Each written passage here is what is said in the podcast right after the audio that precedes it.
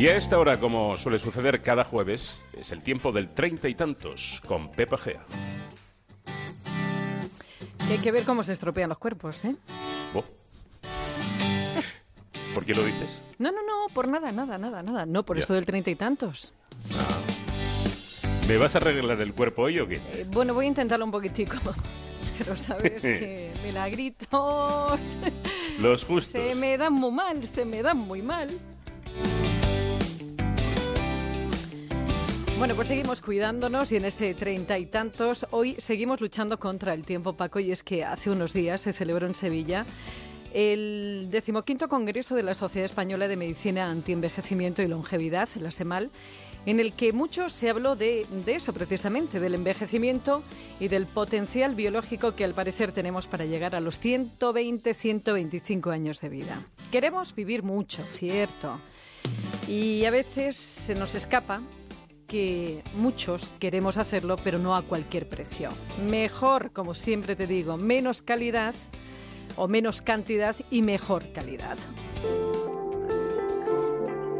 En esta edición del Congreso, como las anteriores, se dieron muchísimas claves para vivir más y mejor. Hábitos que alargan nuestra vida y nuestra salud, algunos de los cuales ya son muy conocidos, aunque por desgracia no totalmente compartidos como son la dieta sana y el ejercicio. Aunque muchos más. Hay pequeños y hay grandes gestos con los que podemos hacer que se ralentice el paso del tiempo por nuestro organismo.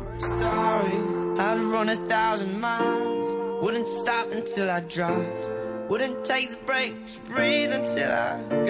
ejemplo, el profesor Juan Antonio Madrid dio a conocer los tres tiempos cronobiológicos que hacen que descansemos en función de la luz natural. Nuestro organismo, desde hace millones de años, está diseñado para sincronizarse con la luz solar y la oscuridad, pero llevamos 200 años iluminando cada vez más la noche y eso tiene efectos negativos, porque cuanto más encendemos la oscuridad, menos dormimos y menos cantidad de melatonina producimos. Y esa hormona que nos ayuda a dormir actúa como un potente antioxidante y solamente se produce durante la noche.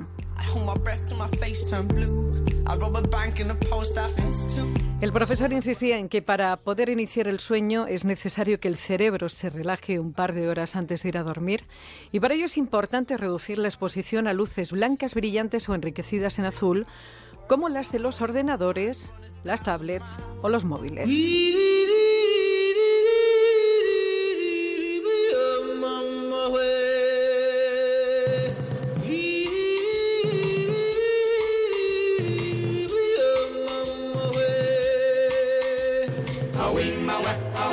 Más gestos, porque otra cosita que podemos hacer para que ese sueño sea reparador es exponernos a la luz natural un par de horas diarias para sincronizar ese reloj biológico que todos tenemos y que tanto cuesta acoplar aquí en nuestro eh, país porque andamos con la hora descolocada. Poca broma con esto porque el hecho de que nuestra hora oficial no coincida con la solar, la que nos corresponde por nuestra localización geográfica, agrava mucho los problemas de sueño.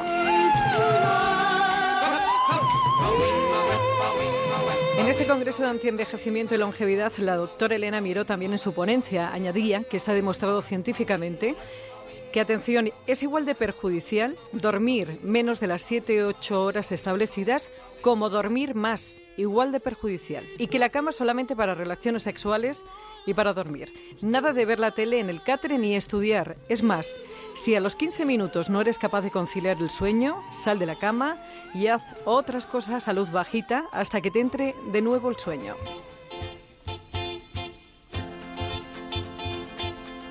Todo el mundo sabe que el sueño es un taller de reparación para el organismo, pero ¿sabíais que hay talleres y escuelas que enseñan a directivos a no dormir?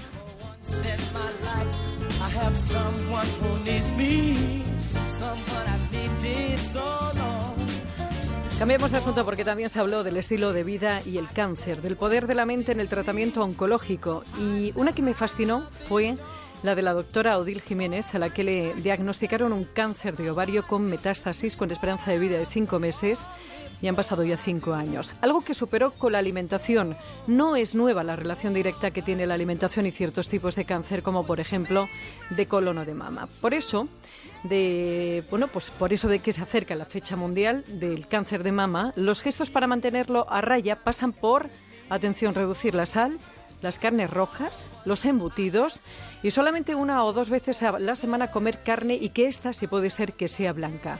Evitar los almidones de la patata y la batata, el azúcar y las bebidas azucaradas y consumir muchas, muchas frutas y también muchas verduras y solamente 25 gramos de fibra al día. De sobra sabes que uno de cada tres cánceres se podría prevenir con una buena alimentación. Pero no siempre el envejecimiento es síntoma de, o sinónimo de enfermedad. Simplemente las cosas no funcionan como antes. Soluciones para el envejecimiento en la esfera sexual, en la preparación deportiva, de la microbiota, el intestino como segundo cerebro de nuestro organismo, en la alopecia, del rejuvenecimiento facial y sus tratamientos estrellas, los rellenos de ácido hialurónico, la toxina tulínica y de los hilos japoneses. Pero volviendo a los gestos y aquí, aquí, ya de nuevo en Madrid, atención al estudio, un estudio además español que por primera vez ha demostrado esa idea de que el que es más feliz vive más. Y para analizar esta relación, en el año 2011 entrevistamos a casi 5.000 personas mayores de 18 años seleccionadas al azar de todas las comunidades autónomas de España. Eh, entonces, al cabo de tres años, en el 2014, identificamos cuáles de estas personas habían fallecido. Así fuimos capaces de medir tanto la satisfacción general de la vida de esas personas como la cantidad de tiempo al día que pasaban sintiéndose bien y sintiéndose mal. Es la voz de Natalia Martín Madrid del Departamento de Psiquiatría de la Universidad Autónoma de Madrid y una de las responsables de este estudio donde por primera vez, como te decía, se ha analizado el bienestar y su relación con la mortalidad, cuantificando la cantidad de tiempo que las personas pasamos sintiéndonos bien y sintiéndonos mal a lo largo del día.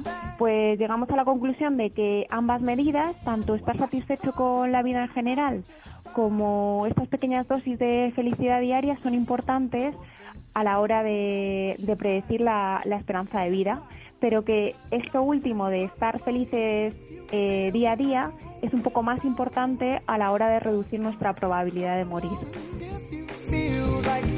Resumiendo, que si no duermes bien, que si no te alimentas bien y si sobre todo pues eh, no pones de tu parte e intentas ser feliz, por mucho botox, ácido hialurónico y tratamientos que te hagas para estar la mar de estupendo estupenda, no te van a servir de nada. Está mejor que nunca, ya nada le hace daño y miente cuando Entonces, Pepa, la cama sirve para dos cosas únicamente, ¿no? Efectivamente. O sea, la tercera opción de ver la tele, estar con la tablet. No, no, no, no, no. no. Descartada. Descartadísima, sí. Y hay mucha gente que estudia la cama, incluso que, que hace otras cosas en la cama. Hmm. No, no. La cama para dormir. Es verdad, no nos damos cuenta cada vez que dormimos mal y no sabemos por qué, pero al final esto te va machacando y, y terminas agotado y eso es un problema después de cortisol y, en fin, demasiado largo para explicar. Efectivamente, pues utilicemos la cama para lo que hay que utilizarla, porque, por ejemplo, Borrascas es muy de ver eh, series de televisión o de escuchar la radio en, la cama y eso acaba de decir Pepis que no es bueno. No. Borrascas, toma nota. No, pero el Borrascas es como es tan feliz, le compensa por un lado. Nació feliz. Nació feliz, es muy happy. bueno, que ya sabes ¿Y para qué voy a estar enfadado si después me tengo que poner contento? Dime a mí, dos trabajos tontos. Efectivamente. ¿Ya? Dime. ¿Que hay más información? Ya sabéis que hay un correo electrónico que es treinta y tantos arroba onda cero punto es, que tienes un Twitter que es treinta y tantos onda cero, para volver a escucharlo en onda cero punto es barra treinta y tantos y también tienes pues más documentación en el blog treinta y tantos que a su vez encuentras en Celebrities de Antena 3 Televisión. Está mejor que nunca, ya nada le hace